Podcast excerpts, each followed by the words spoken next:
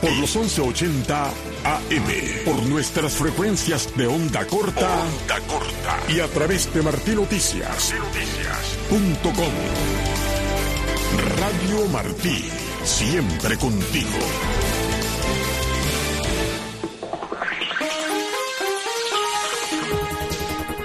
10 con 30 minutos, estamos en tiempo de noticias en Radio Martí. La sindicalista independiente María Elena Mir Marrero podría estar detenida, según denunció desde La Habana Martí Noticias el opositor Manuel Cuesta Morúa, con quien tenía previsto encontrarse hoy. Tengo la impresión de que María Elena Mir Marrero fue detenida ahora por la mañana. Teníamos que vernos eh, ella llegó a enviarme un mensaje diciéndome que salía de la casa y ahí es donde está mi preocupación y no ha llegado al punto donde debíamos vernos, para lo cual habría tenido mucho tiempo, ¿no? Ya ha pasado bastante tiempo para que ella estuviera aquí, donde debemos vernos y no ha sido, no, no ha aparecido. La estoy llamando al teléfono y no responde, aunque da timbre, no responde, eso me da, me eh, apuntara más la idea de que está detenida. En varias oportunidades, María Elena Mirmarrero ha denunciado vigilancia frente a su vivienda en la localidad habanera de Guanabo y limitación a su libertad de movimiento por parte de las autoridades. El activista Alberto Turis Betancourt permanece en paradero indeterminado tras presentarse el miércoles a una citación en la unidad policial de Dragones en La Habana, su esposa, Yaniel Cabelis, así lo dijo a Martín Noticias. Él recibió una citación me dijo, tengo esta citación a las 10 de la mañana, pero a lo mejor me dejan enterrado. Entonces, bueno, él salió a las 10 de la mañana y no regresó. Estas son las tantas horas que no regresado. Por supuesto, yo soy su esposa y la madre de sus hijos, y yo fui a la unidad de Dragones donde se suponía que era la, la cita, y ahí dice que él no aparece, que él no está ahí. Hubo una vecina que me dijo, pero no fuiste a Picota. Picota también es una unidad que está aquí en La Habana, entonces, no sé, voy a ir a preguntar allí y si no está allí, entonces iré a preguntar allá. A Vivar. Yo me imagino que haya sido por desde que él formó la protesta que formó por el agua y eso no se puede hacer. Él no se metió tres horas protestando ni nada, pero salió para la calle con los carteles. Y aunque no cogieron carteles ni cogieron nada, yo me imagino que le han querido hacer una advertencia o algo de eso a raíz de eso. En enero, Turis Betancourt se negó a inscribir a su hijo de 15 años en el registro militar y a mediados de febrero protestó con un cartel en su cuadra en La Habana Vieja en el que se leía SOS Cuba, aguas de La Habana nos están matando, en protesta por tupiciones y contaminación del agua potable.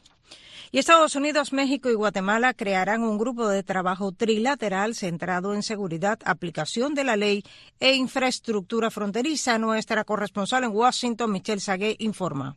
Altos funcionarios de Estados Unidos, Guatemala y México se reunieron en el Departamento de Estado para sostener una reunión trilateral ministerial para reforzar la cooperación en el manejo de la migración hemisférica y el desarrollo regional. En una conferencia de prensa virtual para informar sobre los resultados del diálogo, el subsecretario de Política Fronteriza e Inmigración del Departamento de Seguridad Nacional, Blas Núñez Neto, dijo que las delegaciones se comprometieron a establecer un grupo de trabajo trilateral que trabajará para mejorar la seguridad, los procesos y la infraestructura a lo largo de las fronteras internacionales de los tres países. Las autoridades encargadas de hacer cumplir la ley de los tres países trabajarán juntas para identificar brechas de seguridad, compartir información y desarrollar planes operativos coordinados eh, nuevamente para ligar con el reto eh, que estamos eh, que estamos viendo en nuestras fronteras. Añadió que las tres delegaciones también se comprometieron a compartir más datos sobre los flujos migratorios para mejorar la toma de decisiones y coordinar las acciones en base a lo que se ve diariamente en los tres países y sus fronteras. Este esfuerzo se basará en las relaciones que ya tenemos con todos los países, incluyendo los recursos y la personal que ya están en los países, pero vamos a seguir ampliando esta colaboración y trabajando más en conjunto para ligar contra el reto que estamos viendo en el hemisferio. Por su parte, el subsecretario de Estado adjunto para América Central, Eric Jacobstein, dijo que además del tema de seguridad fronteriza, también la reunión se enfocó en la necesidad de apoyar específicamente a las poblaciones marginalizadas como las poblaciones indígenas y las mujeres. También hicieron hincapié en la necesidad de fomentar la productividad económica, impulsar las cadenas de suministro entre los tres países y crear empleos en la región. Desde Washington para Martín Noticias les habló Michelle Sagué. El presidente de Guatemala, Bernardo Arevalo, presentó el miércoles una comisión que trabajará para librar al país de la corrupción. La agencia FP tiene también las palabras de Santiago Palomo, el director de la Comisión Nacional contra la Corrupción. Una comisión para combatir la corrupción en Guatemala. El presidente Bernardo Arevalo presentó el miércoles el organismo, su principal promesa de campaña, seis semanas después de asumir el poder. Cuando asumimos el reto de gobernar este país, lo hicimos sabiendo que nuestra prioridad número uno es cerrar el chorro de los recursos públicos a los corruptos. La Comisión Nacional contra la Corrupción está integrada por seis funcionarios de gobierno y seis miembros de grupos de la sociedad civil, pueblos indígenas y del sector privado. Hasta aquí las informaciones. Sigan en sintonía con nosotros en Radio Martín. Le acompañamos Teudi Giro y Ariane González.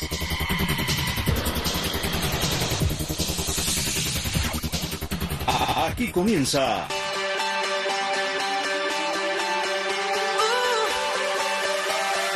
Café Digital.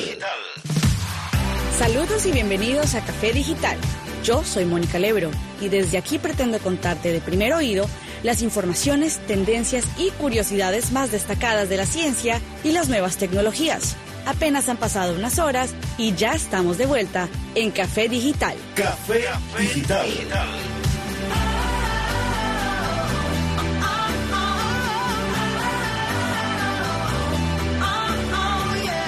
Los colores de ojos no solo son un elemento estético, sino también un reflejo de la complejidad subyacente de nuestro código genético. ¿Por qué algunos tienen ojos azules, mientras que otros tienen tonalidades de verde, marrón o incluso grises? El color de los ojos está directamente vinculado a la genética y a la herencia biológica. El gen responsable de esta variación se encuentra en el cromosoma 15 y su interacción con otros genes determina la paleta de colores que observamos en la población humana. La melanina, el pigmento responsable de la coloración de la piel y el cabello, también desempeña un papel crucial en la determinación del color de los ojos. En el iris, la cantidad y distribución de la melanina influyen en cómo interactúa la luz con los tejidos oculares, dando lugar a una gama de colores impresionante. Los ojos azules son el resultado de una baja concentración de melanina en el iris. Esta característica permite que la luz se disperse y refleje de manera diferente en comparación con los ojos con mayor contenido de melanina, dando lugar al distintivo tono azul. Los ojos marrones, omnipresentes en muchas poblaciones, son el resultado de una alta concentración de melanina en el iris esta mayor cantidad de pigmento absorbe más luz, dando lugar a tonalidades que varían desde el marrón claro hasta el más profundo. Los ojos verdes y grises son el resultado de un fascinante juego de genes y melanina. La herencia genética de la melanina, combinada con otros factores genéticos, determina estos colores más inusuales y a menudo cambiantes en diferentes condiciones de iluminación. Aunque la genética juega un papel principal en la determinación del color de los ojos, factores ambientales y cambios hormonales también pueden influir. Algunas personas experimentan cambios sutiles en el color de sus ojos a lo largo del tiempo debido a estos factores. La variabilidad en los colores de ojos es un testimonio de la diversidad genética dentro de la población humana. A medida que nuestros antepasados se dispersaron por todo el mundo, diferentes combinaciones de genes y adaptaciones evolutivas dieron lugar a la sorprendente variedad de colores oculares que vemos hoy. Café, digital. Café digital. Café digital. Sigue al ritmo de la ciencia y las nuevas tecnologías. En Café Digital, por Radio Martí.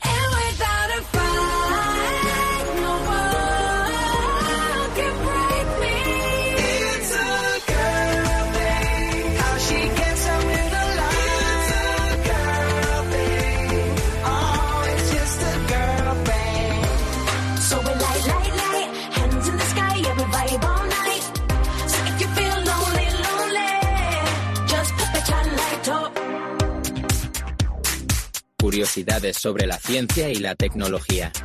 Con Danilo Fuentes. Desde que Einstein postuló la teoría de la relatividad, la velocidad de la luz se ha considerado como un límite infranqueable en el universo. Sin embargo, la curiosidad humana y el deseo de explorar los confines del conocimiento nos llevan a preguntarnos, ¿será algún día posible superar la velocidad de la luz? La teoría de la relatividad de Einstein, propuesta a principios del siglo XX, revolucionó nuestra comprensión del universo. Según esta teoría, la velocidad de la luz en el vacío es el límite máximo al que puede viajar cualquier partícula o información en el universo. Hasta el momento, todas las observaciones experimentales y teóricas respaldan la idea de que la velocidad de la luz es un límite insuperable. Pero a pesar de las limitaciones actuales, los científicos no han renunciado a la posibilidad de superar la velocidad de la luz en un futuro. Algunas teorías especulativas, como la teoría de cuerdas y la teoría de gravedad cuántica de Buckles, sugieren la existencia de atajos en el espacio-tiempo, conocidos como agujeros de gusano. Sin embargo, estas teorías aún se encuentran en etapas tempranas de su desarrollo y carecen de evidencia experimental que las respalde. Aunque superar la velocidad de la luz puede parecer un desafío insuperable, los avances en la tecnología de propulsión espacial podrían acercarnos a esta posibilidad en el futuro. Conceptos como la propulsión de fusión nuclear, los motores de antimateria y la propulsión de vela solar ofrecen formas potencialmente revolucionarias de alcanzar velocidades extremadamente altas en el espacio. Sin embargo, incluso con estos avances, es poco probable que logren superar el límite impuesto por la velocidad de la luz. La pregunta de si algún día será posible superar esta velocidad sigue siendo una incógnita fascinante en la comunidad científica. Si bien las teorías actuales y las limitaciones experimentales sugieren que la velocidad de la luz es un límite infranqueable, los avances tecnológicos y teóricos continúan desafiando nuestras concepciones actuales. En última instancia, solo el tiempo y la investigación exhaustiva podrán revelar si la humanidad algún día podrá cruzar esta frontera cósmica y aventurarse más allá de las estrellas a velocidades impensables. La marca Boss es conocida por sus sistemas de audio que funcionan realmente bien donde quiera que los usemos, sea en nuestra casa, en una fiesta o bien en nuestro trabajo. Lo que quizás no sabes es que también crean grandes productos alternativos como auriculares. En este caso, nos topamos con la gran noticia de que Boss está intentando salvar tu matrimonio. Sí, así como lo escuchas. Los chicos de Boss se han centrado en crear unos auriculares que prometen hacer descansar más a tu pareja y que ésta no se sienta incómoda por los fuertes ronquidos que emites al dormir. Boss Sleep Buds es el nombre que reciben estos auriculares, que a diferencia de los normales, no están hechos para escuchar música, sino para hacer que duermas de una mejor manera, en otras palabras, para que descanses realmente. Al mirarlos podemos llegar a pensar que se trata de simples audífonos para escuchar nuestra música favorita. Lucen muy modernos y hasta pensaríamos que son audífonos inalámbricos que se conectan a algún tipo de Wi-Fi o Bluetooth. Sin embargo, no fueron creados para que escuches a Arjona, a Luis Miguel y mucho menos a Justin Bieber, sino que harán que puedas dormir de una manera como nunca lo hiciste antes. Los Bose Sleep Buds son audífonos creados para cancelar los ruidos externos. Sí, tal como lo escuchas, que al ponértelos anularán cualquier tipo de ruido que haya a tu alrededor, incluido el del molesto ronquido de tu pareja que te despierta noche a noche. ¿Quién no ha tenido que decirle a su pareja, estás roncando, deja de roncar, date la vuelta para que el ronquido finalizara y luego de unos minutos comenzara otra vez? Bose promete que con estos auriculares podrás bloquear cualquier tipo de ruido a tu alrededor, sean ronquidos, ladridos de perros o peleas de gatos. Incluso si vives cerca de una avenida muy concurrida o una zona céntrica, podrás cancelar el molesto ruido del tráfico. De seguro estarás pensando, ¿cómo poder escuchar el despertador si los uso? Pues todo está pensado por Bose, pues estos auriculares también incluyen un reloj despertador que oficiará de alarma según se programe. Al ser un proyecto revolucionario y donde no se sabe si tendrá éxito, Bose ha lanzado una campaña de crowdfunding y hasta el momento ya han recaudado cerca de 500 mil dólares, algo que sin duda les permitirá comenzar la primera partida de auriculares para dormir. Café Digital. Café,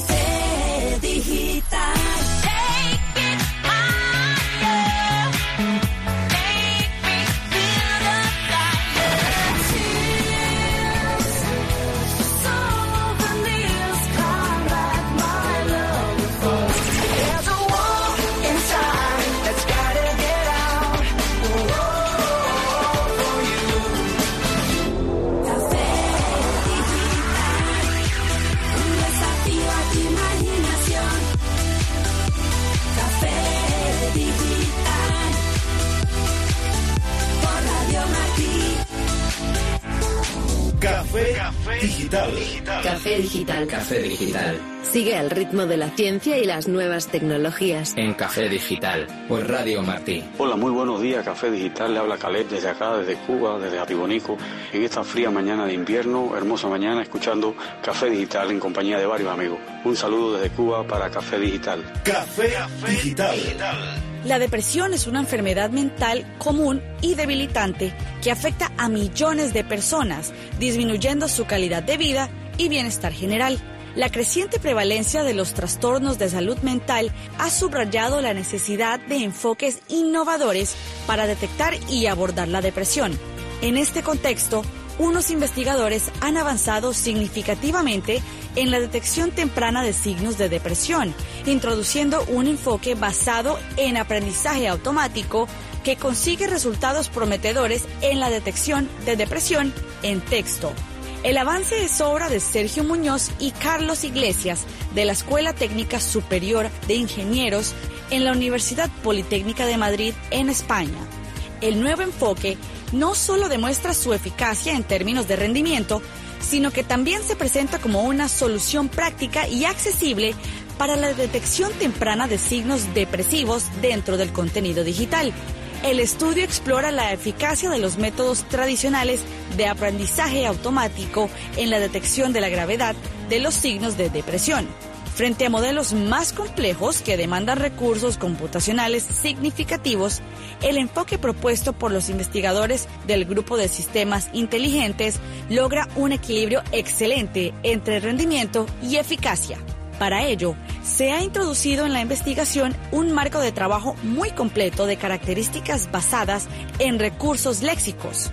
Este marco facilita la organización de las características textuales integrando las señales lingüísticas, las expresiones emocionales y los patrones cognitivos para proporcionar una comprensión holística de los indicadores lingüísticos asociados a la depresión. Para ello, se extrajeron un gran número de características y se organizaron en cuatro conjuntos, afectivas, temáticas, sociales y sintácticas.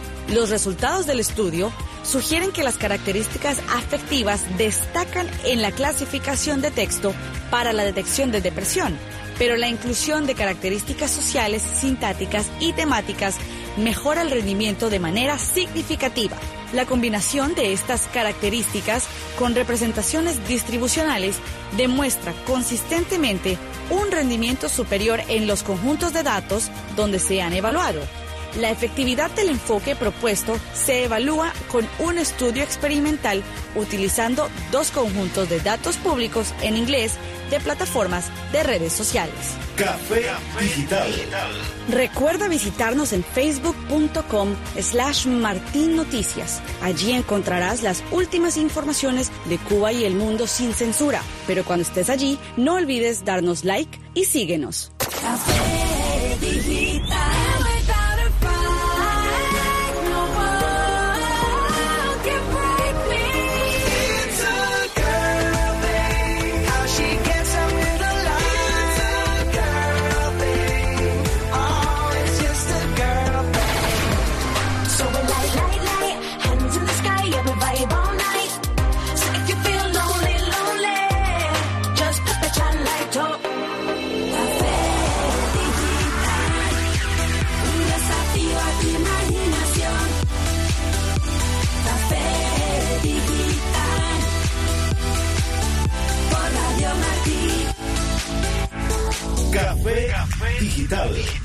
Café Digital. Café Digital. Lo mejor de la ciencia y las nuevas tecnologías.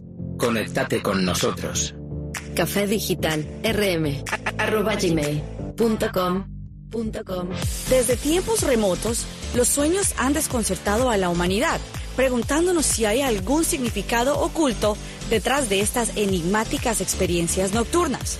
Mientras algunas culturas han atribuido un valor espiritual o profético a los sueños, la ciencia moderna ha tratado de descubrir la verdad detrás de estas misteriosas visiones oníricas. La onirología, el estudio científico de los sueños, ha sido un campo en constante evolución.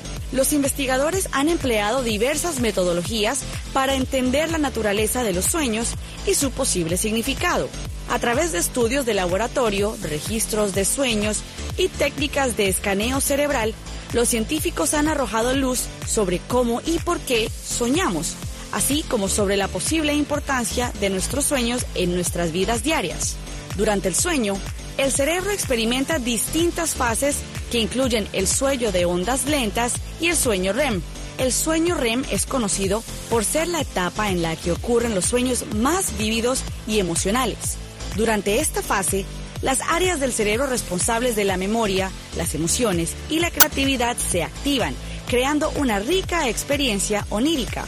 Los sueños pueden ser el resultado de una combinación de recuerdos, emociones, pensamientos y experiencias acumuladas durante el día. El significado de los sueños ha sido objeto de interpretación subjetiva y cultural a lo largo de la historia, desde visiones proféticas hasta mensajes del subconsciente. Las interpretaciones han variado ampliamente según las creencias y tradiciones. Sin embargo, desde el punto de vista científico, la interpretación literal de los sueños puede ser complicada, ya que tienden a estar influenciados por nuestras experiencias personales y emociones, lo que los hace únicos para cada individuo. Aunque los sueños pueden carecer de una interpretación universalmente aplicable, algunos psicólogos y terapeutas creen que pueden ser una ventana hacia el subconsciente y una herramienta para el autoconocimiento. Al prestar atención a los temas recurrentes en los sueños y analizar las emociones asociadas con ellos, algunas personas pueden encontrar pistas sobre sus preocupaciones, deseos o conflictos internos. Café Digital. Café Digital. Café Digital. Lo mejor de la ciencia y las nuevas tecnologías. Conéctate con nosotros. Café Digital. rm. arroba Llegamos al final de este café digital de hoy. Te recuerdo que estamos aquí todos los días a las diez y media de la mañana y a la una de la tarde. Mónica Lebro y Alejandro Sayas Bazán te damos las gracias por estar allí, escuchando todo lo que tenemos que contarte sobre ciencias y nuevas tecnologías desde este pequeño espacio llamado Café Digital. Enhorabuena y nos volveremos a reunir aquí muy pronto.